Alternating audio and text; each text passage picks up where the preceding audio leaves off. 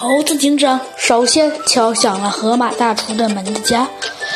河马大厨慢慢悠悠地走了过来，只见他胖胖大大的身体几乎把门都要挤坏了。他用他那粗壮的声音说道：“你是谁呀？有什么事儿？”只见猴子警长用手指了指他的警徽，说道：“你好，我是猴子警长。”他是小鸡墩墩，我们想要调查一下你最近的情况。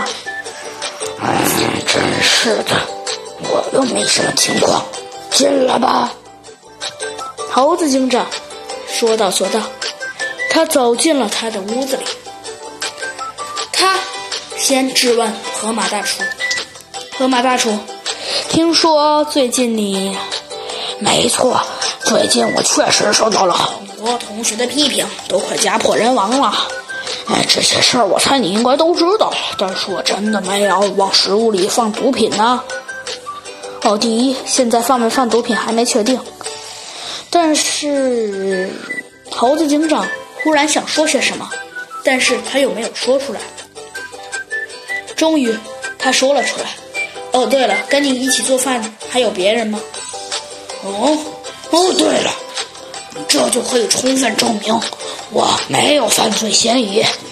你看，只见河马大厨把一个任务单使劲拍在了桌子上，大声说道：“你看见了没？我告诉你，这个就是任务单，我都是按这上面完成的。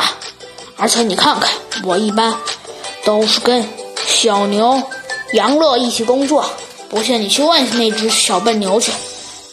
呃，这猴子警长被河马大厨这么一说，还真的倒没什么可说的了。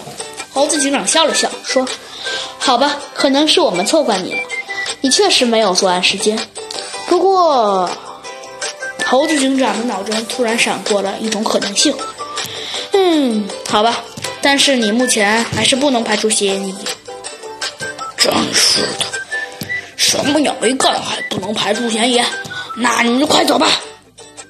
哦，好的，没有问题。猴子警长头也不回的就把门关上了。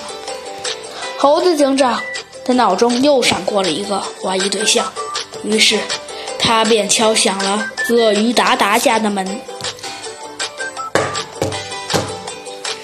谁？